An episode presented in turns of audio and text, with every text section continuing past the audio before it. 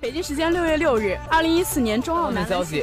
北京时间九月二十号，二零一四到一五赛季。时间六月六日，NBA 总决赛开打。北京时间五月六日，欧冠半决赛首回合。北京时间十月二日，另一场事关夺冠的比赛中。北京时间五月十四日，勇士主场发威。北京时间五月十六日，勇士客场一百零八比九十五击败灰熊。一五赛季 CBA 揭幕战，北京主场一百零三比八十九击败广东，获得开门。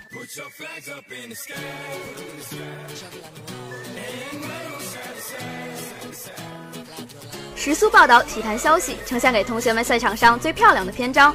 体坛巨星展新锐，风云赛事略点睛。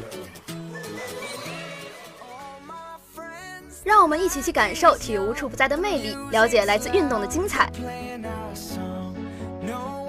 一样的时间，不一样的惊喜，尽在每周一校园运动特区。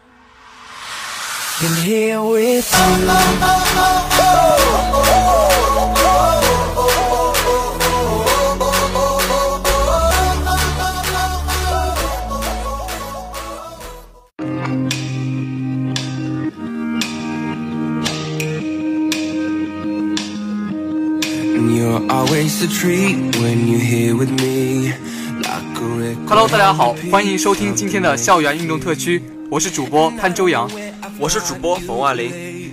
冯万林，你喜欢骑马吗？我要是有钱买马，我还能在这吗？是哦，那你会骑马吗？我都没有马，我怎么能会骑马呢？那关于一些马的运动，你总知道吧？哎，这个让我想一想啊。对，我知道一个，就是那种边骑马边打球的那个运动，叫什么来着？马球。对，啊，对对对，就叫马球。还有，就是那些蒙古族的，经常一边骑马一边射箭的。还有吗？啊，让我再想一想，想一想还有什么呢？哎，得了，别想了，今天我就给你介绍一个关于马的运动，叫马术，您可听好了。马术。古代为了做到战车所用的马匹在战场上移动的准确性，常对马匹进行各种技巧和协调性的训练。后来就发展成为马术比赛。马术比赛一九零零年首次进入奥运会，当时只设障碍赛一个项目。一九一二年，马术比赛扩大为盛装舞步赛、障碍赛和三日赛三项，每项均设团体和个人金牌，共产生六枚金牌。从一九五二年起。女骑师被允许参加奥运会的马术比赛，马术也成为奥运会中唯一一个男女同场竞技的比赛项目。作为一个团队，马匹和选手将共同获得奖牌和名次。马在历史上与人类有非常亲密的关系，是人类的运输和交通工具。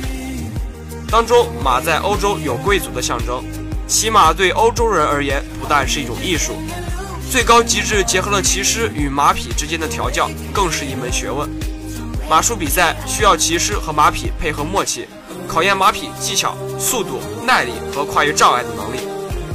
一七三四年，美国弗吉尼亚成立查尔列斯顿马术俱乐部，这是世界最早的马术俱乐部。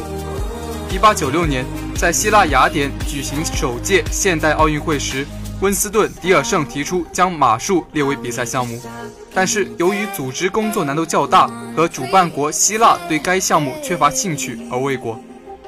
一九零零年，马术比赛首次进入奥运会，当时只设障碍赛一个项目。在巴黎举办了第一次马术国际比赛后，马术运动发展很快。一九零六年，以冯罗森伯爵为首的一些瑞典军官向顾拜旦提出马术进入奥运会的建议，并受顾拜旦的委托起草了具体的比赛方案。一九零七年，在海牙举行的奥林匹克代表大会通过了该方案。你在一九零八年的伦敦奥运会纳入马术比赛，但是伦敦奥运会组委会未执行该决议。直到一九一二年，在瑞典斯德哥尔摩举行第五届奥运会时，马术才真正进入奥林匹克赛场。来自十个国家的六十二名马术选手进行了首届奥林匹克马术角逐。一九一二年，第五届的斯德哥尔摩奥运会增加了个人和团体赛马。个人和团体军官式骑术以及盛装舞步个人骑术五个项目。现时，奥运的马术项目中包括了三日赛、盛装舞步和障碍赛三个项目，又分为个人和团体赛。一九五二年起，女骑师被允许参加奥运会的马术比赛，马术也成为奥运会中唯一一个男女同场竞技的比赛项目。1953年首次举办世界场地障碍马术锦标赛，1966年起举办花样骑术锦标赛。作为一个团队，马匹和选手将共同获得奖牌和名次。二零零五年七月，国际奥委会第一百一十一次全会决定二零零八年奥运会马术比赛已在香港举行。以上是今天的小知识部分。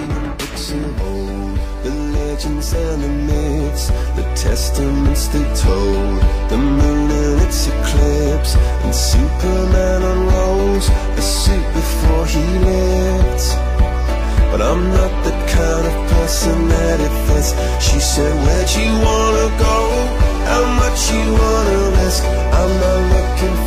大家好，我是主播潘周阳。这几年 NBA 经历很多，到现在湖人没有了科比，马刺没有了邓肯，热火没了韦德，公牛也不再有玫瑰。看过了老牛东游，看过了真理东迁。经历了詹姆斯去了又回，但有一人一直都在，那就是德克诺维斯基。二零一八对老司机德克而言是特殊的一年，这既是他 NBA 生涯的第二十年，也是他为同一支球队效力的第二十年，也是陪伴无数少男少女成长的第二十年。而在四月十一日，独行侠的主场上，他的球迷就为他准备了一份特别的礼物。T 恤上的感谢诗，现在就让我们分享一下。致德克，感谢你陪伴达拉斯度过了二十年的美妙时光，感谢你在球队陷入低谷之时仍然矢志不渝，感谢你在流言四起之时选择无条件相信，感谢你在状态巅峰之时就甘愿为球队降薪，感谢你在那时芬利特里。钱德勒相继离开时，仍然选择留守。感谢你在零六年后决定继续坚持。感谢你苦练了左路的突破，感谢你变得如此无法防守。感谢你在尚未伤愈的情况下出战西部决赛，感谢你最终为达拉斯升起了那面总冠军旗帜。感谢你带领我们奏响了最动听的“我们是冠军”。感谢你把达拉斯当做第二个家，感谢你像拥抱家人那样拥抱我们，感谢你将球队与城市融入自己的生命，感谢你奉献给我们的二十年韶华。当然，我们还可以再共度另一个二十年，但是，我们真的很想对你说一句：感谢你，德克。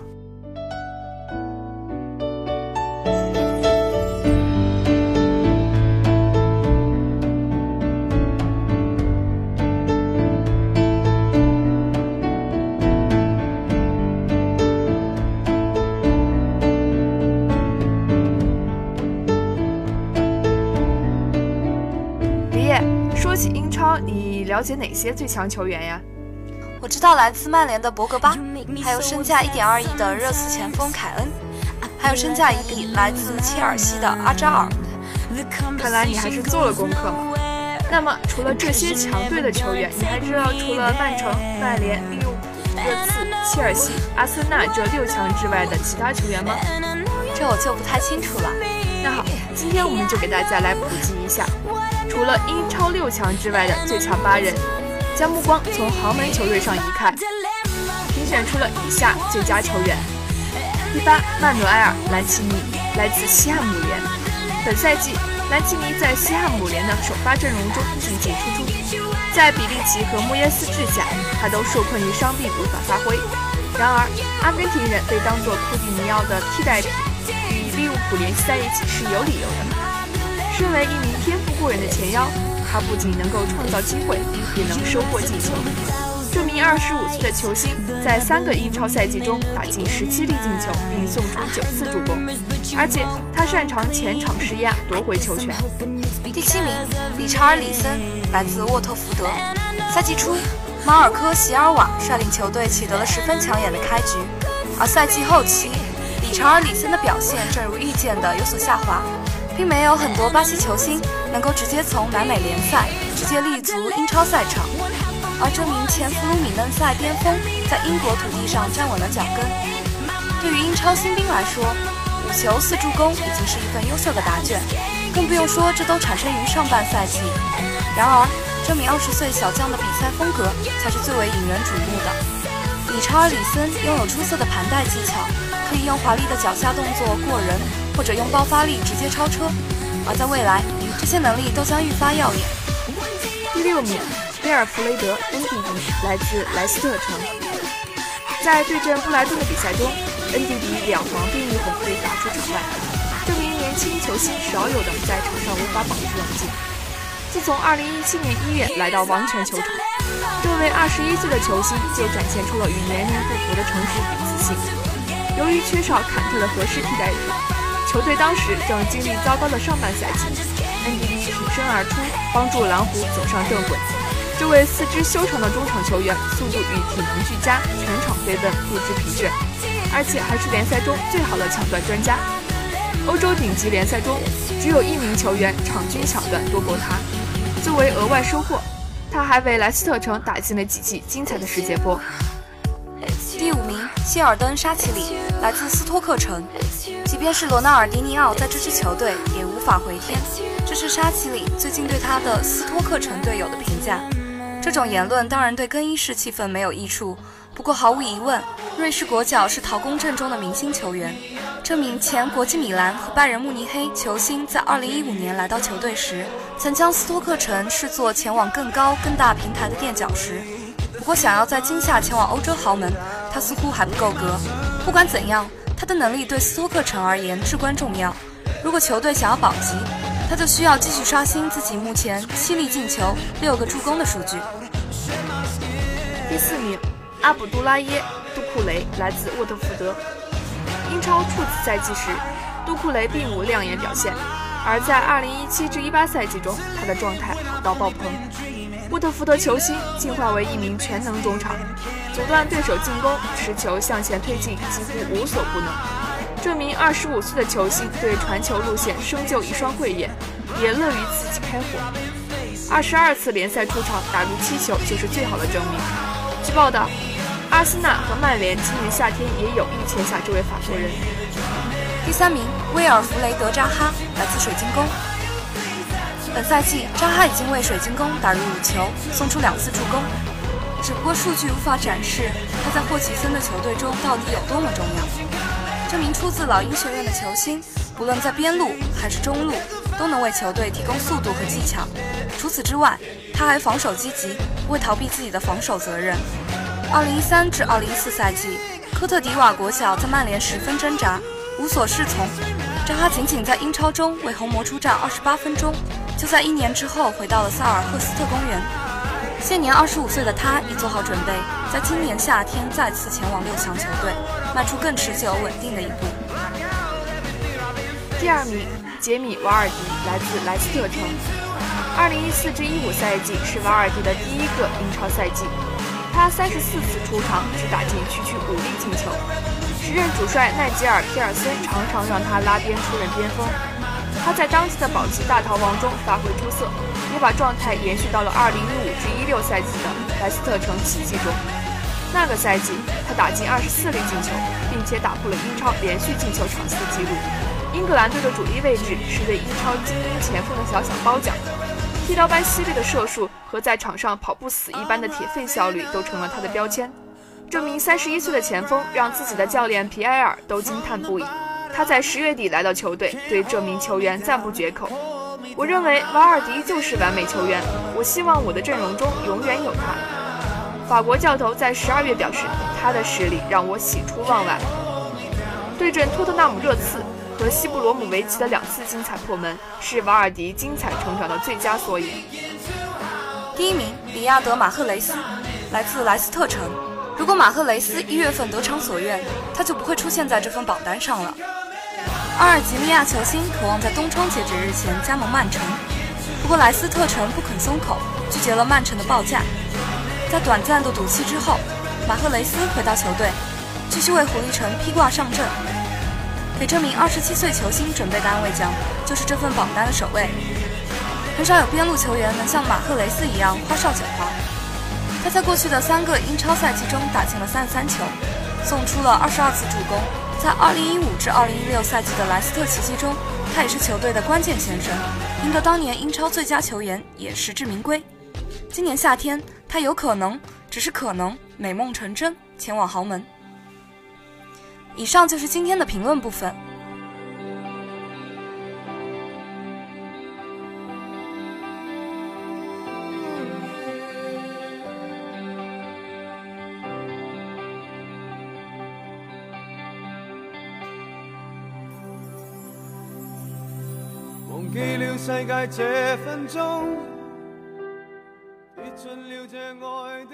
节目的最后，依旧是今天的点歌环节。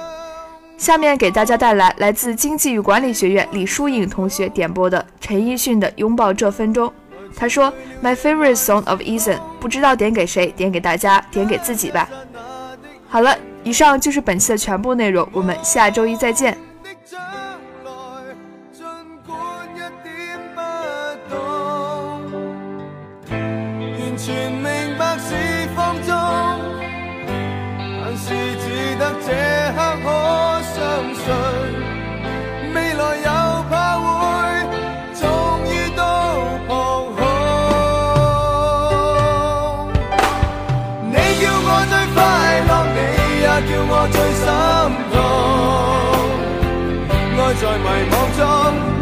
我最渴望，却也叫我猜不中。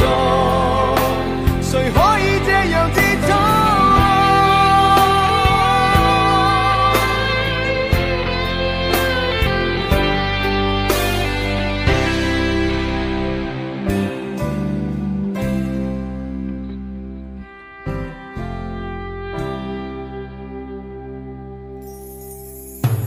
曾与你爱过，却匆匆。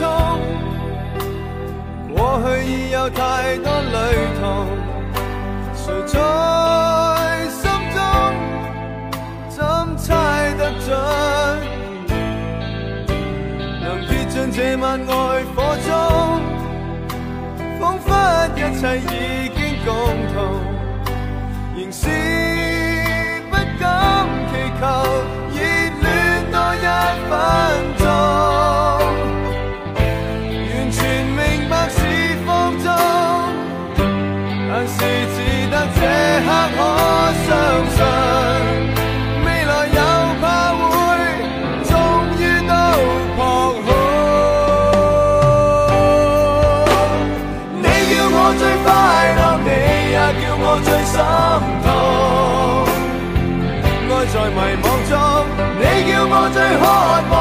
也叫我猜不中。